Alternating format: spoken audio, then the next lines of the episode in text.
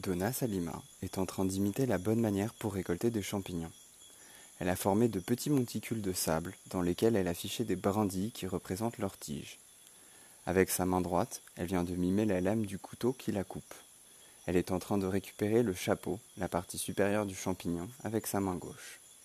Ses voisines observent ses gestes avec grand intérêt. Sur la seconde photo, on peut voir ses collègues qui saluent avec amusement sa performance. Le caractère ludique de l'apprentissage est essentiel.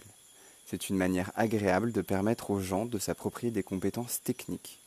Dans le cas du projet Champignon, c'est surtout un moyen de créer de la confiance, de dépasser la timidité.